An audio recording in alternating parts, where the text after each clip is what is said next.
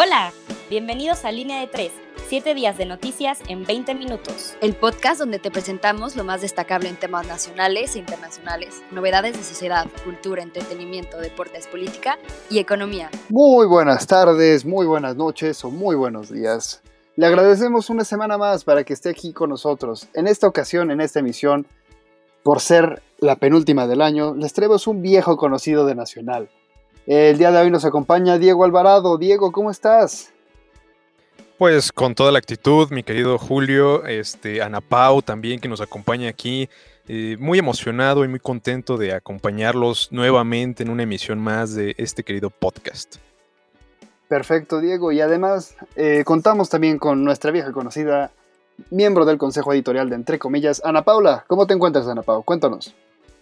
Hola, ¿cómo están chicos? Espero muy, muy, muy bien. Yo bien, con toda la actitud para empezar este podcast penúltimo del año. Y bueno, para eso eh, nos arrancamos con Nacional. Diego, cuéntanos qué nos, trae, qué nos trae esta sección esta semana. Pues así es, Ana Pau. Esta, esta vez, esta ocasión, en la sección nacional, tenemos las siguientes noticias. Esteban Moctezuma, de titular de la CEP a embajador. Ok. Tras unos días de darse a conocer la eventual renuncia de Marta Bárcena, embajadora de México en Estados Unidos, el presidente López Obrador dio a conocer durante su conferencia mañanera el nombramiento que ha hecho para tomar el puesto del futuro embajador, Esteban Moctezuma, actual titular de la CEP. También recalcó la trayectoria de la actual embajadora y de cómo la decisión de nombrar a Moctezuma fue hecha en concordancia con el momento de transición que se vive en Estados Unidos. En otras noticias, el corredor TEMEC de Caxor Group se visualiza como prometedor el fondo institucional Caxor Group dio a conocer que el proyecto del corredor TEMEC, que busca elaborar e integrar a 10 estados de la República Mexicana, entre los cuales destacan la integración de estados sureños como lo son Chiapas, Tabasco, Campeche y Quintana Roo, buscará atraer inversión de empresas estadounidenses y asiáticas que actualmente mantienen operaciones en Asia. Muy buenas noticias, creo yo. Y pues como todos no pueden ser buenas noticias, eh, lamentablemente sí, amigos, la Ciudad de México pasa semáforo rojo por COVID-19. Luego de semanas con notables incrementos en la tasa de contagios en la Ciudad de México, finalmente la jefa de gobierno Claudia Sheinbaum, en conjunto con el gobernador del Estado de México, Alfredo Del Mazo, y el subsecretario de Salud, Hugo López Gatel, anunció el regreso de la Ciudad de México al semáforo rojo por COVID-19, medida que buscaría limitar la movilidad en toda el área metropolitana. Y bueno, con esta última noticia les pregunto a ustedes, amigos, y querido Julio y querida Ana Pau, ¿qué representará la tardía respuesta de las autoridades del área metropolitana a las cifras cada vez más grandes de contagios por COVID-19? Mira, Diego, contestando a tu pregunta, personalmente siento que también se trata de un momento clave para la economía, para la economía mexicana. Em, obviamente todos sabemos que durante estos días hay muchísimo, muchísimo movimiento económico, pues como es Navidad y todo el mundo compra y lo que sea. Obviamente, de un punto de vista económico, estoy segura que querían dejar más abierto, bueno, abierto y no imponer el semáforo rojo todavía, para que la gente pudiera seguir, bueno, comparando y con eso ayudar un poco más a la economía que pues se ve, se ha visto lamentablemente em, afectada por la pandemia, aunque también tengo que admitir que no es para nada una situación responsable y que claramente pone en riesgo no solamente a los vendedores, sino también claramente a la gente que va a los, a los centros comerciales y a las tiendas para comprar em, los diferentes regalos. Pero, pero, Julio, ¿tú qué nos tienes que decir al respecto? Pues mira, Ana Diego, la realidad es que a toda esta situación los negocios y los comercios tristemente anunciaron que tan solo una, estimación es que 10.000 negocios van a clausurar sus puertas en este, en este, por este cierre. Entonces, este, sin duda alguna es algo complicado. Pero Diego, ¿tú qué, tú qué piensas al respecto? Pues yo comparto eh, ciertamente la postura de ambos. Yo creo que pues van a haber ciertas consecuencias por haber aplazado tanto la fecha de imposición del semáforo rojo. Pero como dicen a Pau, se hizo por buenas razones, tratar de ayudar un poquito a la economía de las familias, principalmente comerciantes, pero este, veremos qué, sucede en los próximos días. Hasta ahorita la, la, capacidad hospitalaria ha rebasado el 78% y parece que seguirá aumentando. Así que pues quizá fue una mala decisión. Pero ahora eh, sigamos con la sección de política y economía. ¿Qué nos traen esta semana? Por supuesto, Diego, pues mira, te platico un poquito de, después de hablar de estos temas del coronavirus, que en verdad siguen siendo un tema sumamente sensible. Les platico que Socorro Flores Liera es designada como jueza de la Corte Penal Internacional. Enhorabuena por este nombramiento. Durante la Asamblea de los Estados, parte del Estatuto de Roma número 19, la diplomática y abogada mexicana Socorro Flores fue electa para ser ministra de la Corte Penal Internacional. Esto durante el periodo del 2021 al 2030 la representante de México es la primera mexicana en formar parte de la Corte Penal Internacional y este organismo internacional es encargado de juzgar individuos y estados responsables de crímenes de guerra y de lesa humanidad y de genocidios, entre otras cosas. En otras noticias, descuento. Según Marcelo Ebrard, la vacuna va a llegar este mes. La verdad es que el canciller mexicano, Marcelo Ebrard, confirmó que este martes eh, la vacuna del laboratorio Pfizer contra el virus de SARS-CoV-2 llegará este mes a México. El anuncio surge después de que el, medicamento no llegase a Coahuila por retrasos por logística de Pfizer. Eh, sin duda alguna es un tema sumamente complicado. Además le cuento un nuevo nombramiento, o bueno, hasta ahora no es nombramiento, se propone a Delfina Gómez como la nueva titular de la.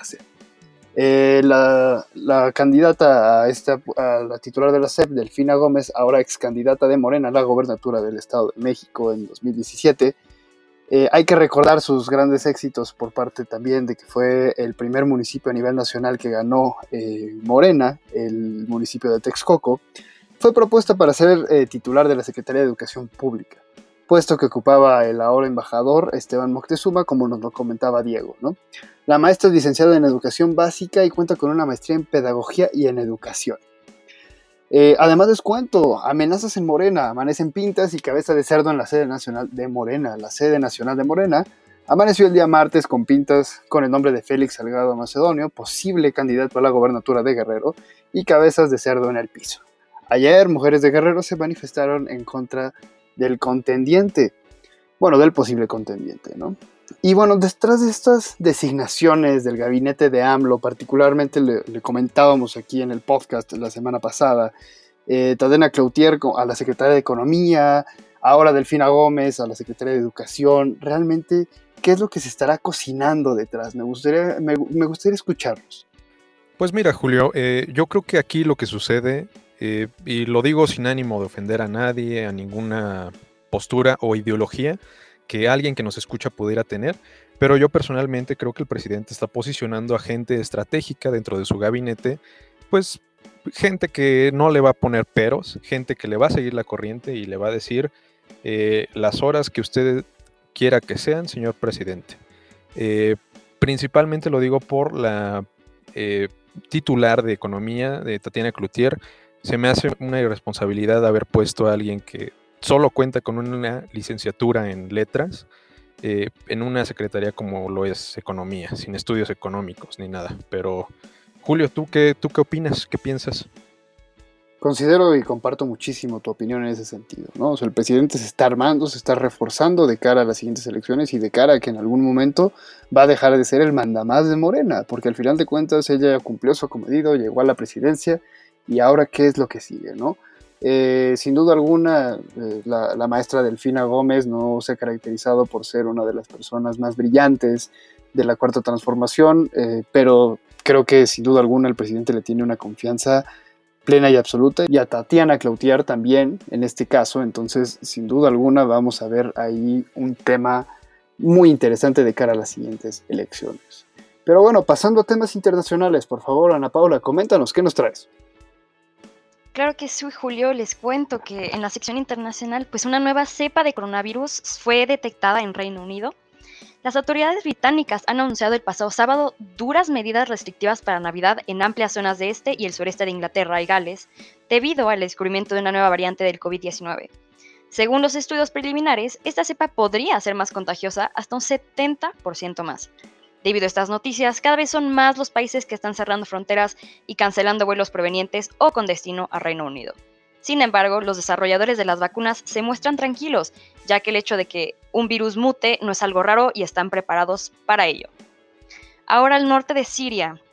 El pasado lunes 20 de diciembre, tras unos días de enfrentamientos alrededor de la importante ciudad siria de Ain Isa, el rebelde Ejército Nacional Sirio, apoyado por Turquía, anunció a través de un video en Telegram una ofensiva contra la localidad. El objetivo del grupo pro-turco es la expulsión de los kurdos, quienes todavía no se han pronunciado al respecto. A finales de 2019, Rusia, aliada del presidente sirio, y el gobierno turco acordaron crear una zona de seguridad cerca de esta zona, por lo que este conflicto podría escalar a nivel internacional. Ahora en Europa, el Congreso español aprueba la eutanasia, con la aprobación del pasado jueves 17 de diciembre de la ley de la eutanasia, España se convierte en el sexto país del mundo en contar con políticas favorables a la interrupción voluntaria de la vida, considerándola un derecho social. Lo hace con 198 votos a favor, 138 en contra y solo dos abstenciones, lo que supone una mayoría bastante amplia en un tema muy controversial para la política y la sociedad, no solo española, sino también a nivel global. No es la primera vez que se intenta, ya que el debate lleva más de tres décadas abierto, pero esta vez ha conseguido el apoyo incluso de un grupo de orientación católica como es el Partido Nacionalista Vasco. Y bueno, estas son las noticias de la semana en cuanto a internacional. Sin embargo, me gustaría preguntarles qué piensan con respecto a la eutanasia. Sé que es un tema bastante complejo, pero me gustaría saber qué, es lo que opinan. O sea, ¿debería de, de volverse legal en México o sería bastante arriesgado? Pues mira, Ana Paula, personalmente yo tengo una opinión eh, de que las personas que, viven en una situación muy compleja de salud, que ya no tienen una calidad de vida, que tienen una parálisis corporal en muchos sentidos, creo que sí tienen todavía las facultades mentales para escoger eh, qué es lo que van a hacer sobre su cuerpo, ¿no? O sea, si ya vemos los movimientos, por ejemplo, del aborto, que está esto de que escoges sobre tu cuerpo, creo que también deberíamos de, estar eh, girando en torno a esa parte, ¿no? Que cada quien decida qué es lo que va a pasar con él. Y, bueno, hay muchos casos de suicidio que, que, sin duda alguna las personas que quieren acabar con su vida lo van a hacer con el consentimiento de la sociedad o sin él. Tristemente así es y creo que hay muchas personas que no tienen esas facultades para, para poder escoger. Entonces yo sí estoy de acuerdo en que es un tema que se tiene que estudiar bajo distintos lineamientos médicos, pero que tiene que estar plenamente identificado en qué circunstancias hacerlo. Pero bueno, Ana Paula, ahora mismo, por favor, coméntanos qué nos trae la sección de sociedad y cultura. Claro que sí, Julio. Pues mira, les cuento, Argentina se acerca a la legalización del aborto. Argentina ya ha dado un paso, gran paso, hacia hacer historia, ya que los legisladores de la Cámara Baja votaron a favor de legalizar el aborto. Tras 20 horas de debate, el viernes 18 se aprobó un proyecto de ley que legalizará y despenalizará el aborto hasta la decimocuarta semana de embarazo, con 131 votos a favor 117 en contra y 6 abstenciones. Ahora, la alcaldía de París recibe una multa absurda por contratar a demasiadas mujeres en posiciones de alto rango. Las autoridades locales de París han sido multadas por decenas de miles de euros por contratar a demasiadas mujeres en puestos de alta responsabilidad en 2018, una medida calificada como absurda por el alcalde de la ciudad. Según una ley francesa aprobada en 2013 destinada a ayudar a las mujeres a obtener un mejor acceso a puestos de alto nivel en el gobierno, ni hombres ni mujeres pueden representar el 60% de los nombramientos de alto nivel en un año. En 2018, las mujeres ocupaban el 69% de los puestos y ahora en 2020 ha llegado la multa a su oficina. No puede ser. Em, y bueno, la huelga organizada más grande de la historia sigue fuerte y no muestra señales de parar pronto. Este fin de semana, miles de personas en todo el mundo se manifestaron en contra de las controvertidas reformas agrícolas en India, mostrando solidaridad con los agricultores del país. En Londres, miles de personas acudieron a las, a las pancartas de la Embajada India de la ciudad. Mientras tanto, se llevaron a cabo manifestaciones pacíficas en ciudades de Estados Unidos, incluidas Nueva York, Chicago, Washington, Houston y San Francisco. También se llevaron a cabo protestas en Australia, Alemania y Canadá. Este mes, cientos de miles de agricultores marcharon en Delhi para manifestarse en contra de las leyes agrícolas que, según dicen, destruirían sus medios de vida. Más de 300.000 agricultores llegaron a la capital india a pie y en grandes convoyes de tractores. El primer ministro Narendra Modi aprobó una ley agrícola que atrofian su poder de negociación y solo beneficiará a los grandes minoristas, permitiéndoles controlar los precios de los productos agrícolas. Y bueno, esto sería todo para la, sección de Sociedad y Cultura, pero bueno, la noticia que me impactó más fue las sanciones contra la alcaldía de París. Se me hace completamente absurdo. ¿Qué mensaje, chicos, puede dar este hecho a los esfuerzos feministas en Europa, según ustedes? Pues mira, Ana Pablo, es un tema sumamente sensible. La verdad es que yo sí calificaría de absurda la, multa. Sin embargo, hay ciertos aspectos en tema de paridad de género que, me parecen muy interesantes, ¿no? O sea, Estamos hablando de una ciudad plenamente inclusiva en muchos aspectos. Entonces, creo que eh, tendríamos que hacerlo al revés, ¿no? En, muchos, en muchos otros lugares, ¿no? O sea, también porque si ya se multa ahora por exceso de mujeres, ¿por qué nunca multaron por exceso de hombres en algunos otros eh, alcaldías, eh, ya sea a nivel Francia, a nivel España, a nivel Europa, a nivel Norteamérica, no sé? Entonces, creo que es algo que podríamos empezar a estudiar desde ese punto de vista, pero que calificaría completamente de absurdo. Eh, no sé tú qué piensas al respecto, Diego. Pues miren, eh, ambos, yo creo que comparto la postura de ambos, ciertamente. Eh, me parece una medida ciertamente absurda y creo que principalmente porque si esas mujeres merecen estar en esos puestos y fueron elegidas por lo que saben hacer o la trayectoria que tienen detrás, pues no debería haber multa alguna, no debería haber esta, ese tipo de sanciones detrás, ¿no? Eh, personalmente no sé qué se puede hacer en esos casos, pero creo que esta alcaldía, la alcaldía de París, si no me equivoco, pues debería, pues, por lo menos pelear eh, esta, esta multa, ¿no? Que, ¿no? que no se lleve a cabo. Pero bueno, eh, vámonos también con la sección de deportes, Julio esta semana, ¿qué, hay en la sección de deportes? Por supuesto, vámonos directo a la información deportiva y les cuento, esta semana empezamos con la Fórmula 1, un cierre de año complicado también para muchos deportes, pero en la Fórmula 1, en el cierre de la temporada del 2020, eh, se lleva la décima victoria eh, el corredor Max Verstappen, y queda en el primer lugar Mercedes, en el primer lugar global, ¿no? seguido de Red Bull, eh, futura casa del Checo Pérez, como se ha venido manejando a lo largo de la información, y, y después va McLaren. Ahora, en los temas de fútbol, les contamos, eh, la semana pasada se llevaron a cabo los premios FIFA, el premio de The Best, y el, el jugador que fue elegido fue Robert Lewandowski, jugador del Bayern Múnich. Además, el mejor entrenador del año fue Jürgen Klopp del Liverpool y la mejor jugadora del año fue Lucy Browns del Manchester City. En la Liga Española, el Atlético de Madrid le ganó 3 por 1 al Elche, el Atlético se mantiene en primer lugar. El Barcelona y el Valencia empataron a dos goles, mientras que la Real Sociedad perdió ante Levante 2 a 1. El Real Madrid cerró la jornada con un triunfo de 3 a 1 sobre el. Eh, bueno, Messi fue nombrado Pichichi del torneo, y, bueno, eh, Courtois ganó el premio Zamora al mejor portero de la temporada. Ahora bien, el gran líder, el Liverpool, pasó por encima. ¿Qué digo pasó? Arrolló por encima al Crystal Palace por un marcador global de 7 a 0. Eh, el Manchester City le ganó 1 por 0 al Southampton y el Tottenham de Mourinho pierde su buen paso ante el Leicester City 2 eh, por 0 y esto le permitió a Leicester City posicionarse en el segundo puesto. El Manchester United le ganó 6 por 2 al Leeds United. En la Liga MX, el Piojo Herrera fue despedido del América por sus malos resultados en las últimas fechas y por el zafarrancho que armó en la CONCACAF, así es. En la final de la CONCACAF se llevaba a cabo el 22 de diciembre entre Tigres y el LAFC. Los Tigres vienen de eliminar a la Olimpia de 3 a 0, mientras que Los Ángeles eliminaron al América 3 goles a 1 y ahí fue donde se originó el conato de bronca al término de la primera mitad. Ahora bien, cambiamos un poco de deportes en la NFL. Travis Kells entra al Club 99 en Maiden. Eh, además, debuta Hayden Hurts en el partido contra los Saints. Ganan las Águilas 23 a 17. Y en los resultados más importantes, Miami pierde ante el poderoso Kansas City 27 a 33. Y los Steelers siguen con su mala racha, pierden su segundo partido consecutivo contra los Bills 26 a 15. ¿Se estará demoronando el barco de los Steelers? Eso no lo sabemos y lo veremos en los próximos resultados. Y cambiando un poquito los motores, nos vamos directamente a la NBA. Está a punto de terminar la pretemporada de la NBA y estos fueron algunos de los resultados. El Miami Heat le ganó a Toronto 117 a 105. Los Nets le ganaron a los Celtics 113 a 89 y los actuales campeones, los Lakers, vencieron a los Suns 114 a 113. En otros deportes y algo muy buenas noticias para los mexicanos y para el boxeo mexicano particularmente, el Canelo Álvarez ganó por una decisión unánime a Callum Smith.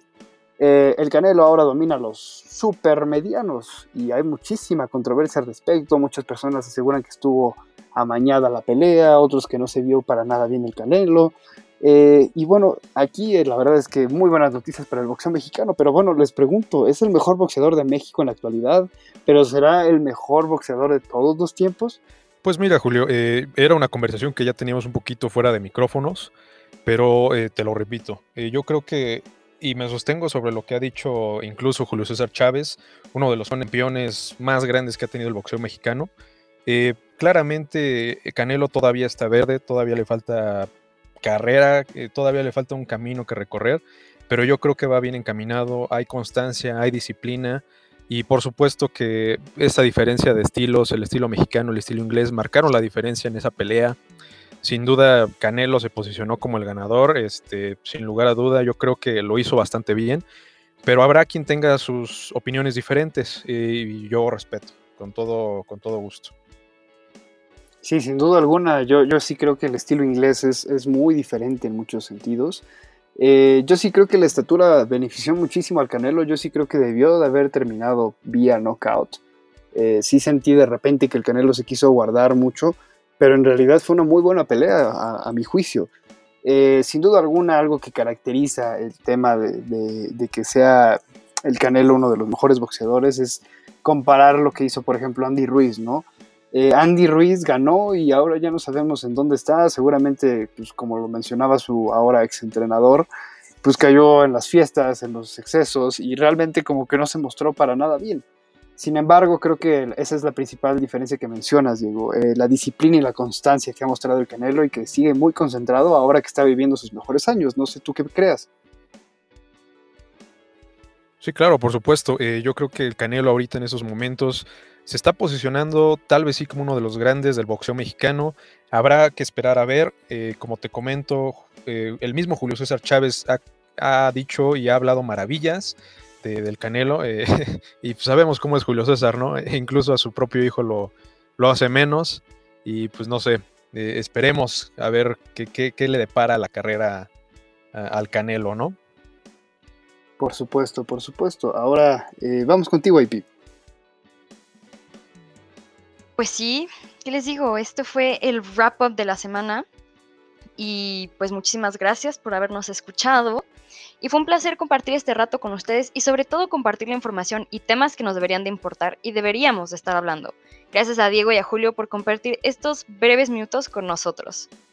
Y pues claro, sin lugar a duda, muchas gracias a todo el equipo de Entre Comillas, gracias por la invitación a Línea de Tres, eh, AP, Julio, y pues los invitamos a todos los que nos están escuchando en estos momentos a seguirnos en nuestra cuenta de Instagram, arroba entre comillas digital, en Twitter como entrecom digital, en Facebook como entre comillas, y checar nuestro sitio de, de internet, entrecomillasdigital.com, donde pueden encontrar nuestros artículos de opinión por parte de todo el equipo de Entre Comillas. Y pues nada, nos escuchamos la próxima semana. Muchas gracias. Diego, Ana Paula, un gusto que estén aquí. Saben que este siempre va a ser su podcast. Eh, muchísimas gracias a nuestro productor que está ahí al mando atrás de los controles. Y muchísimas gracias a usted que nos escucha cada semana. En esta, ahora sí, esta penúltima emisión del podcast de Línea de 3 y sigamos creciendo mucho, muchos años más. Gracias y nos vemos la próxima emisión.